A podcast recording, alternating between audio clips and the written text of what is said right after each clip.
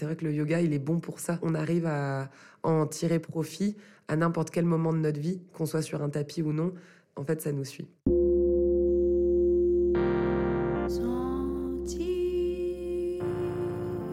Bonjour à tous, bienvenue dans les Conversations du Tigre, le podcast qui décrypte, explore et partage l'art de vivre du yoga. Je suis Elodie Garamond, fondatrice du Tigre Yoga Club et aujourd'hui j'ai le grand plaisir d'accueillir mon amie Laurie Tillman. Bonjour Laurie. Bonjour Elodie. Alors Miss Bretagne en 2010, Miss France en 2011, tu as fêté euh, l'anniversaire récemment de cette, euh, de cette élection. Neuf ans déjà. Neuf ans déjà. tu as été animatrice sur Eurosport pendant six ans. On connaît ton mode de vie sain et sportif. Tu as publié en 2012 Le métier de paraître, dont la promotion avait suscité, je crois, quelques, quelques remous. En 2018, tu as publié Top pour Tonique Organique Positive, un programme qu'on adore. Et en juin 2019, 30 jours pour être au top chez First. Depuis 2018, tu animes l'émission hebdomadaire Happy et Zen sur Teva tous les dimanches à 10h. Tu es engagé dans de nombreuses causes écologiques, sportives, ambassadrice euh, de toutes les personnes qui ont besoin de cette image saine et zen. Je suis très heureuse que tu sois avec nous et qu'on puisse revenir un peu sur ton parcours ensemble et évidemment ton parcours de yogini. Yes, bah moi je suis trop contente aussi de pouvoir en parler puisque ça, ça éclot un petit peu partout, mais on ne parle pas forcément de la manière dont s'y est mise et, et, ce que ça nous procure au quotidien. Et enfin pour moi c'est comme respirer quoi, ça devient essentiel et, et je pense que c'est important aussi de, de clamer tout ce que le yoga a de bon pour une personne et pour son entourage aussi, puisque ça a des répercussions. Alors, comment le yoga est rentré dans ta vie? Euh, Alors, c'est assez bizarre à dire, mais on m'a forcé à me mettre au yoga. Ah, mais ça arrive, j'entends ça de temps en temps. Et c'est vrai. Alors, être forcé par une maman, généralement, c'est que ça a du bon.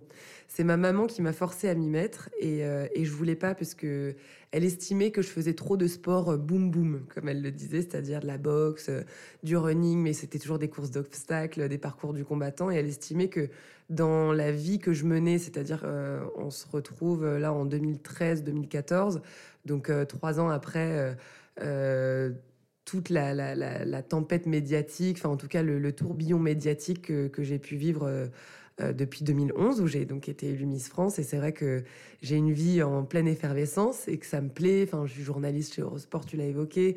Euh, j'ai de multiples activités, mais je n'arrive pas à me canaliser. Et euh... canaliser émotionnellement ou canaliser sur un projet professionnel ou, non, ou dans ta vie personnelle? C'est plus de me canaliser émotionnellement et même euh, freiner en fait euh, mon énergie débordante.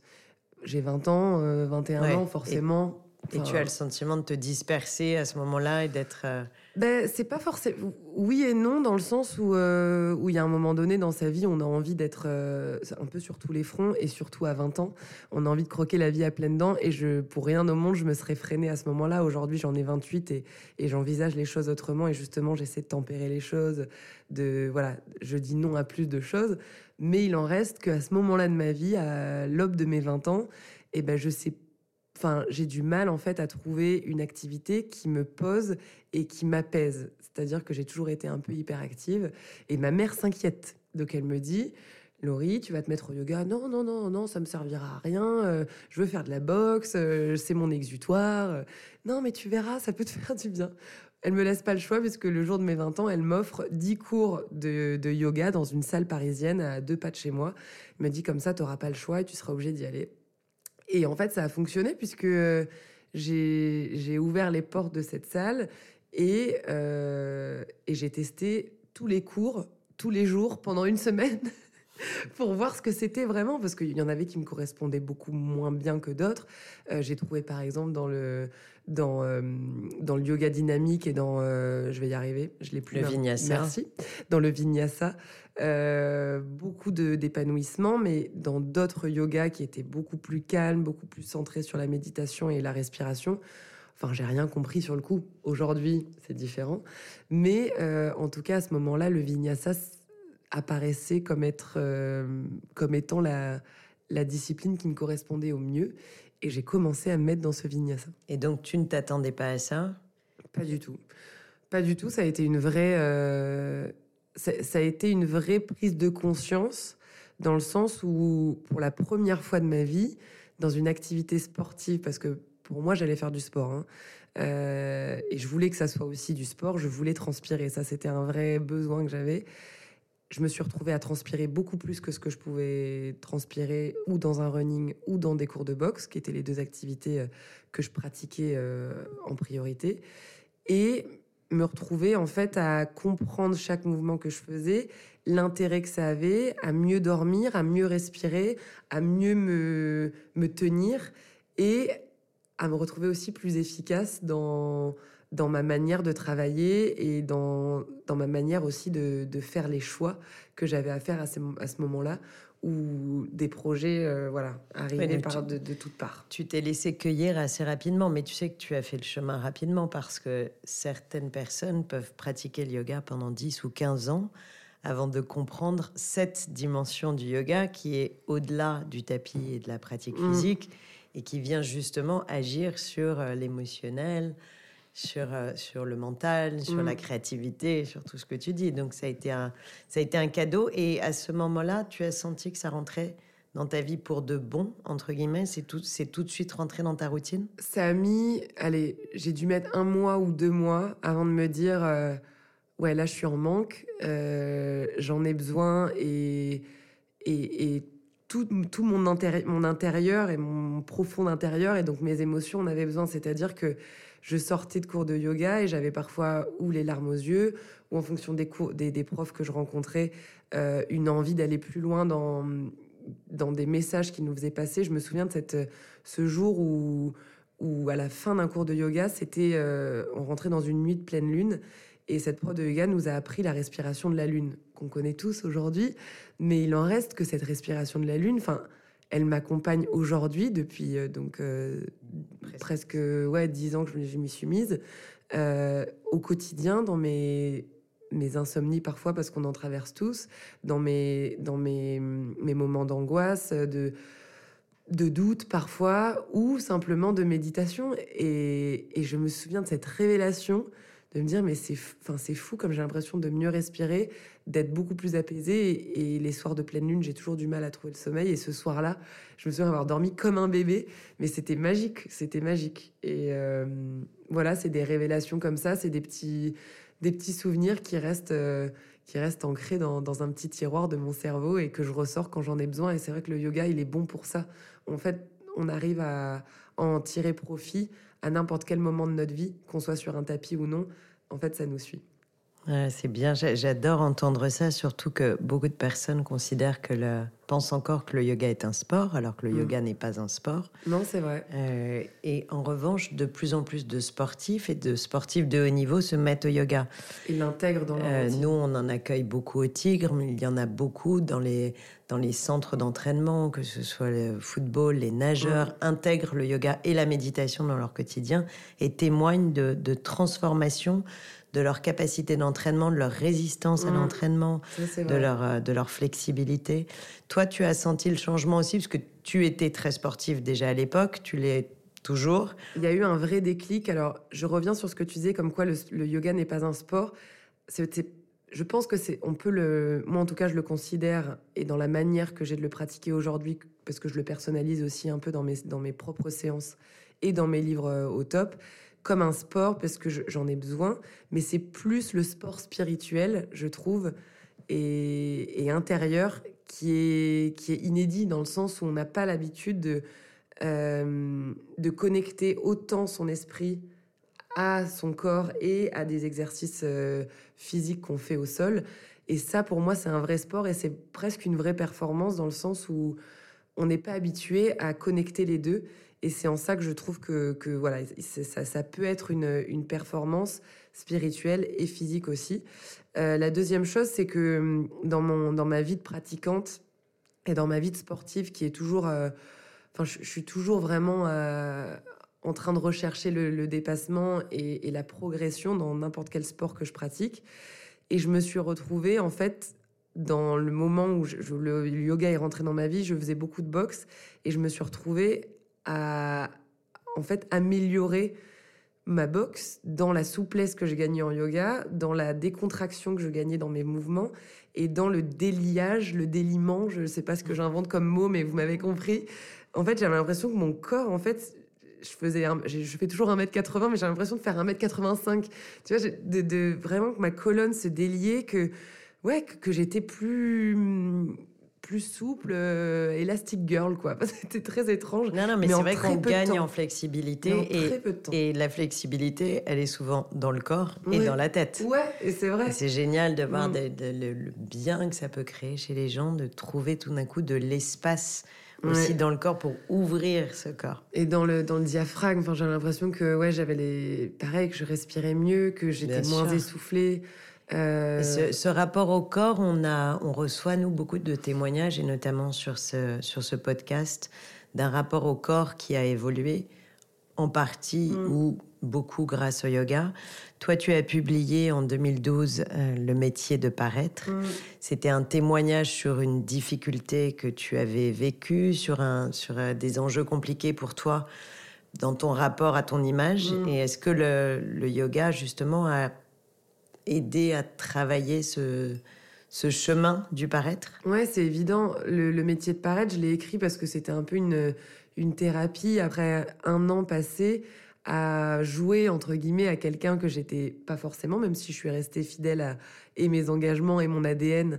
Euh, quand on est Miss France, il en reste qu'on on, on est et on devient pendant un an, 365 jours, euh, une sorte de produit marketing. J'aime je trouve ça un peu péjoratif, mais il en reste que la société Miss France, finalement, nous, euh, nous amène dans leur, dans leur univers. Et nous, en fait, euh, jeunes femmes de 19 ans, on n'est pas du tout préparé à ça. Et on est obligé aussi de s'armer pour euh, protéger sa propre personne.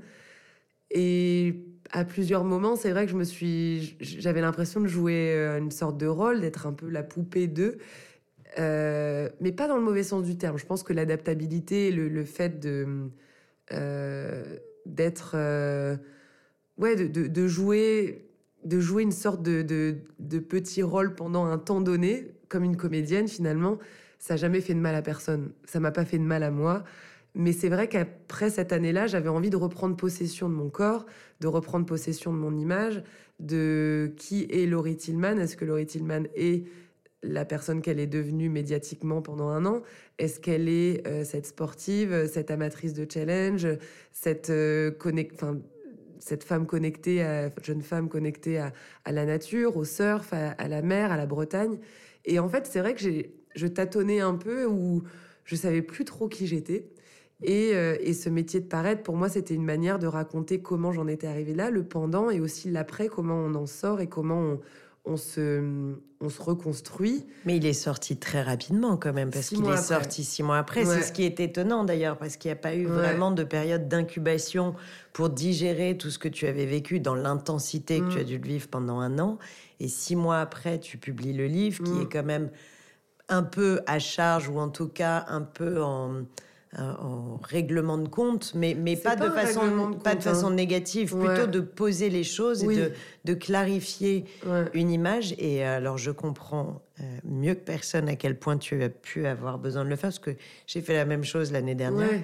Mais, mais euh, ce qui est étonnant, c'est à quel point tu as maturé très très vite ça, comme un rebond en fait. C'est comme si mm. la balle était tombée, et que toi tout de suite, tu avais pris la balle en disant j'ai besoin d'écrire ce livre pour mm. rebondir et de passer tout de suite à autre chose. Il fallait vraiment que je tourne la page et que je j'ouvre la porte de ma nouvelle vie sans avoir en fait de voilà une, une charge ou émotionnelle ou même visuelle de la part des autres en disant voilà je suis Laurie je m'affirme je m'affirme en tant que telle mais dans ce livre j'ai fait de mal à personne mais je me suis fait beaucoup de bien et ça pour moi c'était le plus important je voulais vraiment euh, ne visait personne, même le système en lui-même.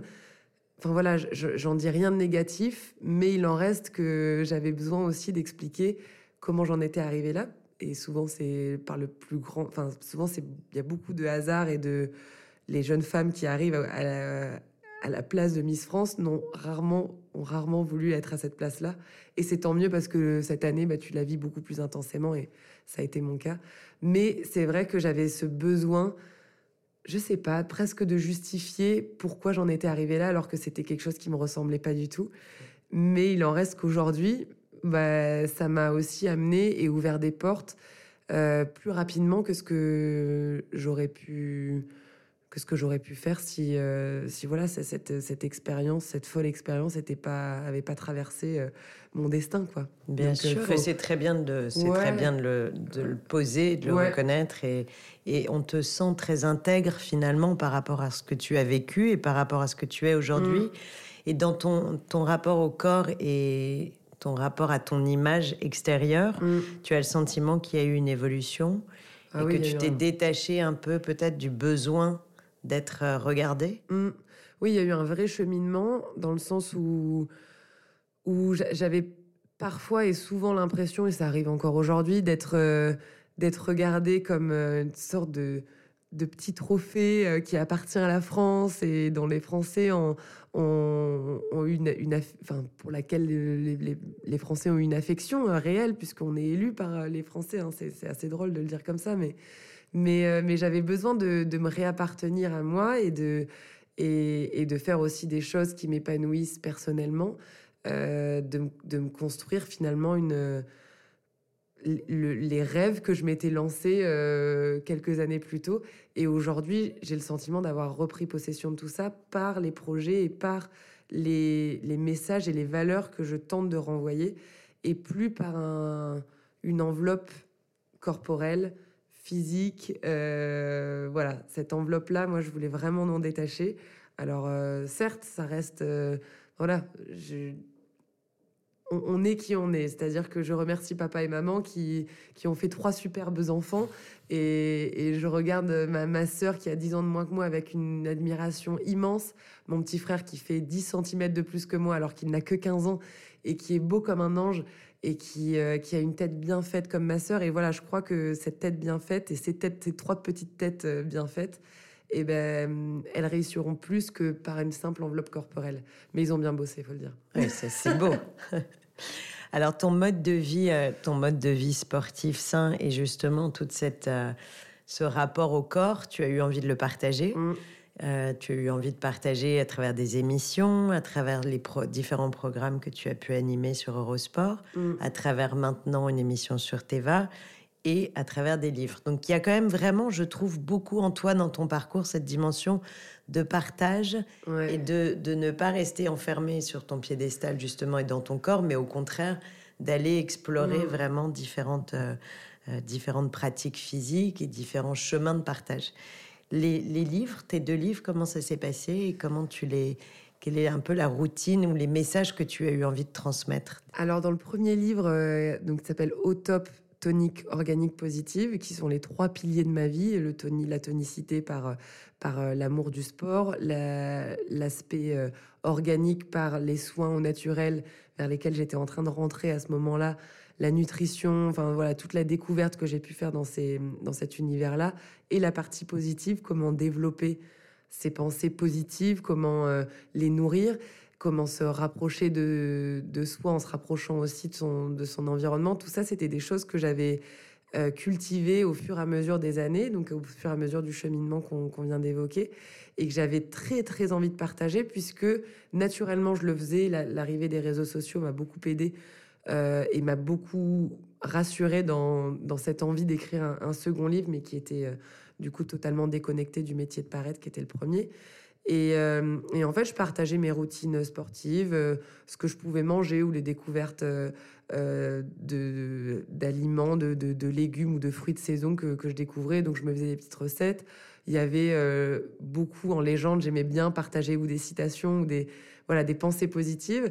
Et au fur et à mesure, je, recevais des messages euh, personnels qui m'étaient adressés en disant mais euh, quelle est ta routine et qu'est-ce que tu fais au quotidien et, comment tu fais pour t'y tenir et euh, j'aimerais bien que tu nous partages plus, plus, plus, plus, plus. Sauf que ce plus, plus, plus prenait beaucoup de temps et, que je savais pas comment le, le construire sur un fil Instagram qui est, voilà, qui est basé sur de l'instantané et parfois, quand tu es dans ton activité physique euh, ou mentale, bah, t'as pas forcément envie de le partager parce que justement, ça vient un peu déconnecter, euh, te déconnecter de ton moment. Et je me suis dit, bon, bah, un livre, ça reste quand même un, un bel objet, enfin, quelque chose qui, qui reste, que ça soit pour toi, pour les personnes qui, qui, en auront peut-être besoin. Et puis même, pour, moi, j'ai toujours pensé à mes enfants. Genre, je, serais, je serais trop fière euh, de, pouvoir euh, léguer euh, ces, méthodes à mes enfants, leur raconter comment leur maman s'est mise à ça.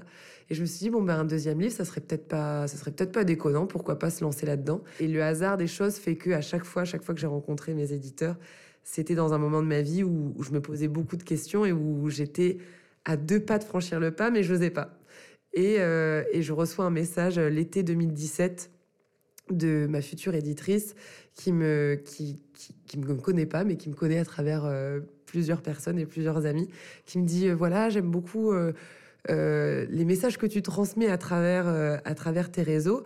Je pense que ça mériterait un livre et je te donne pas de pas de blanche. Pense-y cet été et tu reviens vers moi avec avec des idées. Ça c'est un vrai cadeau. Ouais mais je crois que en fait tu Enfin, ces cadeaux-là, ils n'arrivent pas par hasard et, d'une certaine manière, je pense que mon esprit avait envoyé beaucoup trop de messages. Beaucoup de messages à l'univers. Voilà, et, que j'ai toujours une attraction forte. Non, mais je, te jure, je crois que je, crois à cette petite étoile que j'ai au-dessus de moi et à qui je fais à qui je fais beaucoup confiance. Mon instinct, en tout cas, est, guidé par cette petite étoile et souvent ça, ça a du bon et ça m'amène vers vers les, bonnes choses. Et parfois, je sais aussi refuser les choses qui qui m'apporteront pas du positif en moi. Et, vraiment, je me suis dit, dis donc, oui, c'est un cadeau, mais oh, ça arrive à point nommé. J'ai envoyé les bons messages, c'est génial.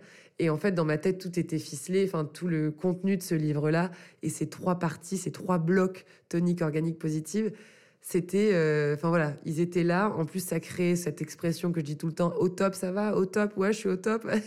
et je dis, mais oui, mais en fait, c'est ça, c'est la méthode au top. Et c'est né comme ça. C'est génial. Et c'est tellement dans l'air du temps aujourd'hui. On est dans la pensée positive, dans le corps tonique, la santé au naturel, la conscience écologique. Donc toi, tu as vraiment cette, euh, ce, tempérament et tous ces projets mm. multifacettes qui, réunissent finalement toutes les dimensions auxquelles de plus en plus de personnes aspirent. Mm. Avec, euh, on a le sentiment que tu as une aisance pour euh, réconcilier tout ça, pour vivre mm tout ça de façon euh, fluide, naturelle, simple. Et je pense que les gens aiment ça aussi et ont besoin de suivre ça pour pouvoir intégrer ta routine dans leur quotidien sans avoir trop peur que ce soit compliqué et inaccessible. Bah, tu, tu mets le point sur, euh, sur euh, quelque chose d'important et qui était pour moi essentiel en, écrivant ces livres parce que je voulais surtout pas donner de leçons, je voulais surtout pas donner de morale, je voulais surtout pas culpabiliser ou contraindre. Euh, de, faire quelque chose absolument parce que c'est bon pour eux. Et, c'est vrai que toute la force, je crois, de, cette méthode, que ça soit au top ou 30 jours pour être au top, c'est surtout déjà apprendre à se connaître et se dire que en fait le quotidien d'une personne n'est pas le même pour un autre individu parce que on a chacun un métier différent, euh, une façon différente euh, d'entrevoir, de prioriser euh, notre vie, nos projets, euh, notre famille, notre entourage, notre notre et puis un corps et une énergie différente. Exactement. Et en fait, cette méthode, je l'ai voulu vraiment adaptable et adaptée à n'importe quel individu, quel que soit son âge, son niveau, enfin son, degré finalement d'investissement dans, dans, une méthode et dans un art de vivre, hein, puisque c'est c'est vraiment aller chercher euh, la meilleure version de soi-même. Et donc ça, du coup, c'est adapté à n'importe qui. Et je voulais surtout pas qu'on dise ah ben je veux être comme Laurie, donc je vais faire exactement ce qu'elle ce qu'elle nous dit de faire. Non, il n'y a pas de ça en fait. Ah, moi, j'aimerais bien être comme Laurie. non, mais c'est bizarre, mais souvent on me pose cette question-là. Je, je veux être comme toi. Je dis mais non, en fait, c'est pas possible. Il faut que tu sois comme toi, mais peut-être que tu peux être une meilleure toi encore. Mais tu as dit quelque chose de très juste. Tu as dit apprendre à se connaître soi-même. Ah bah ça, c'est essentiel essentiel. Clé de la liberté. Ah bah oui, évidemment. Et rester libre de son être. Et, et, cette liberté, elle est, elle est essentielle. Et c'est ce que je prône dans ce livre euh, avant toute chose. Alors dans tous tes, tes, projets, tu as aussi de nombreux engagements et en particulier écologiques. Mm. Alors la, Bretonne qui sommeille en toi, on le sait, est très engagée pour la mer, pour les océans. Euh, moi, j'ai eu la chance de te rencontrer dans le cadre de, du combat de No More Plastique. Mm. Tu peux nous parler un peu de ces engagements et comment, comment ça rentre finalement dans un quotidien? Euh, ça rentre dans un quotidien de manière euh, assez simple et logique quand on commence à mettre un, un pied dedans. moi, ça a commencé il y a très longtemps. J'avais, j'avais 15 ans, je pense, j'étais surfeuse en Bretagne et tous les, voilà, tous les week-ends étaient consacrés à ma pratique du surf qui me faisait beaucoup de bien, mais un peu moins de bien quand, quand en ramant, en fait, je ramassais des aérosols ou des, des sacs plastiques et ça devenait un peu de plus en plus visible, réel, concret. Et là, je me suis dit, mais c'est pas possible. Enfin, cette, terre bretonne qui est si pure et, si saine, et cette activité qui, qui, m'apporte autant de pureté aussi, je, enfin, je peux pas concevoir qu'on laisse euh, se dégrader mon littoral. Donc, ça a commencé par un engagement local. J'étais, euh, j'arrivais euh, quelques temps après en école de commerce où on avait un, temps à consacrer une, après-midi par semaine à des associations. Et il y avait des pôles humanitaires qui existaient, mais il n'y avait pas de pôle écologique. Donc je l'ai créé. Et en créant un week-end, euh, enfin des week-ends qu'on avait baptisés à l'époque avec euh, ma petite équipe Surf Écolo, où on apprenait la pratique du surf tout en ramassant les plages en fonction des, tout en ramassant les déchets sur les plages en fonction des marées. Et, et je me suis très vite rapprochée d'une association qui s'appelle Surfrider Foundation, qui nous soutenait dans chacun de ces week-ends qu'on organisait en tant qu'étudiant encore. Hein. Et puis, euh, ce projet existe encore aujourd'hui, j'en suis très fière.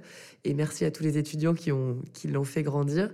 Et, euh, lorsque je suis arrivée à avoir un, voilà, un impact médiatique, euh, évidemment, quand on m'a demandé quel projet, quelle, quelle cause je voulais mettre en avant, c'était l'environnement et, les océans et leur protection.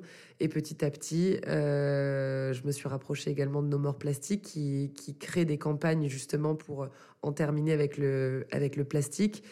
Et, avec, des, avec des solutions très pragmatiques. Je, le précise parce que comme je connais comme toi cette, mm. cette association, je, trouve que leur force, c'est vraiment de, de proposer des alternatives mm. qui sont accessibles financièrement, qui sont euh, euh, fait simple à mettre en place chez soi ou au bureau, partout dans toutes les entreprises et avec des vrais conseils euh, ouais complètement et en fait ça devient d'éradiquer le plastique tout simplement. là de euh, d'éradiquer le plastique il y a une vraie euh, enfin il y a un vrai allègement je trouve quand quand tu quand tu prends ce mouvement à bras le corps et que tu le vis et que tu tentes de trouver des solutions au quotidien c'est comme si tu t'allégeais d'un poids que cette société, en fait, nous force à consommer. Et euh, c'est pas très éloigné du yoga, je trouve, parce que vraiment, c'est une, presque une, une méditation à faire au quotidien. Alors, parfois, ça, moi, ça me pollue et ça me fait mal au ventre quand je vois quelqu'un devant moi à la caisse qui prend un sac plastique pour un, ça m'est arrivé au vieux campeur. Euh, acheté, euh, acheté, des choses pour un marathon des sables et j'ai une personne qui prend une barre de céréales devant moi et qui prend un sac plastique pour mettre cette barre de céréales. Tu lui as arraché des mains? Oh, il aurait eu des cheveux, je lui aurais arraché ses cheveux. Moi, je me suis arraché les miens. Mais vraiment, enfin, il y, a des fois où, ça, ne, ça, me, ça me tue. Hein. De l'intérieur, ça me tue. Mais je sais pas, j'arrive toujours à switcher la situation et je pense que c'est ce qu'il faut que chacun d'entre nous fasse pour ne pas culpabiliser la personne qui est à côté de nous, mais lui montrer haut et fort quand je suis passée derrière lui. Non, non, sans sac plastique, ça ira, je vais le mettre dans mon sac à dos avec ma gourde.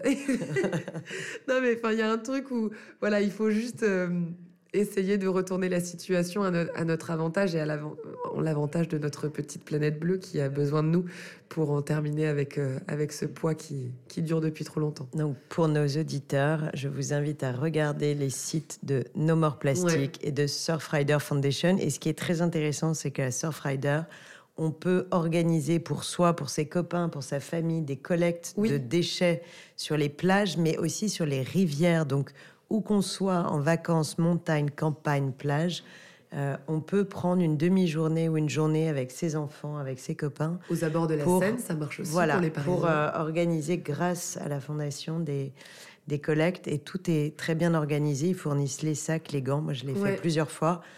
Euh, voilà, donc profitons-en pour, euh, pour parler de... Il y a une vraie, en plus, euh, un vrai échange éducatif où on nous sensibilise à la détérioration des déchets. Et Exactement. Voilà, on apprend aussi beaucoup de choses pendant ces collectes. Voilà. Alors, dernière question, Laurie, parce qu'on pourrait parler pendant des ah heures, je pense, toi et moi, mais on aura d'autres occasions de le faire. Euh, tu as un nouveau projet, encore une fois, on ne t'arrête jamais. le restaurant Vida que tu as créé avec, euh, avec Juan. Avec Juan. Il n'est pas facile à dire son nom, tu as le droit de ne pas le prononcer. Alors vas-y, je te laisse faire. Juan Arbeláez, de son nom colombien des Bogota. voilà, donc ton conjoint, mari, chef que nous adorons. Euh, ce mari, ce pardon, ce mari, ce restaurant, excuse-moi, c'est un véritable engagement personnel que vous partagez justement euh, à la fois écologique, mais aussi sur un, retour à une alimentation santé. Mm. Euh, je me souviens de, de, combats que tu avais menés avec lui pour lui faire retirer son calamar de ses restaurants, son poulpe. On en avait parlé ensemble à l'époque. Euh, voilà, donc donc c'est un combat de savoir euh, d'où viennent les produits qu'on mange. Est-ce que à quelle saison on les consomme? Exactement, manger frais, manger local, dans des espaces en plus qui sont agencés. Oui, de un telle peu sorte feng shui. Que Exactement, on se sent un peu comme dans une petite paillote parisienne et végétale. Et, c'est vrai qu'on sort un petit peu de, son quotidien, de ses bureaux. Et ça doit être une parenthèse aussi de bonheur, euh, d'apprentissage aussi, parce qu'il y a toujours cette notion d'apprentissage, je pense, qui, qui, doit être au centre de, ces combats lorsqu'on a envie de, se faire du bien. On a envie de se faire du bien dans notre assiette avant toute chose, c'est notre carburant. Et, et c'est vrai qu'on essaye d'apprendre euh, au fil des saisons et au fil des menus qui changent, au fil des saisons, à nos clients, euh, voilà pourquoi il est important de consommer un navet ou du céleri ou une betterave, qui sont souvent des produits qui sont oubliés, mais qu'on arrive à twister, rendre un peu plus sexy, et, euh, aussi à base de, cuisson euh, qui sont hyper respectueuses des aliments pour garder un max de bienfaits dans tout ce qu'on y trouve euh, chez Vida. Alors, vous mangez pas juste un navet comme ça, hein, je rassure tout le monde, mais venez tester, parce que vraiment, il y a beaucoup de d'aliments à, refaire rentrer dans notre quotidien et qui sont parfois oubliés, qui sont pourtant juste à côté de nous. Bravo. Et encore une fois, on est dans une idée de partage. Donc, je crois que c'est vraiment ce qui te caractérise le mieux. Merci en tout cas d'être venu partager avec nous. Ce parcours de vie et cette, euh, voilà, cette vie de vraie yogini engagée parce que pour moi, tu as toutes les qualités, les valeurs et, et l'image de la, la yogini et le yoga nous amène à ça. Donc, namasté, merci. merci beaucoup, Laurie. À bientôt. Chers amis auditeurs, j'espère que vous aurez aimé ce podcast. Euh, je vous retrouve pour un prochain épisode des Conversations du Tigre. Merci à tous. N'hésitez pas à liker, à partager, à nous envoyer vos commentaires et très bonne journée à tous. Au revoir. Vous venez d'écouter les Conversations du Tigre le podcast sur l'art de vivre du yoga. Si vous avez des remarques, des idées, des questions, vous pouvez nous joindre sur notre mail podcast at tigre-yoga.com. Si vous avez aimé cet épisode, partagez-le et laissez-nous des commentaires et des étoiles. On se retrouve bientôt pour un nouvel épisode.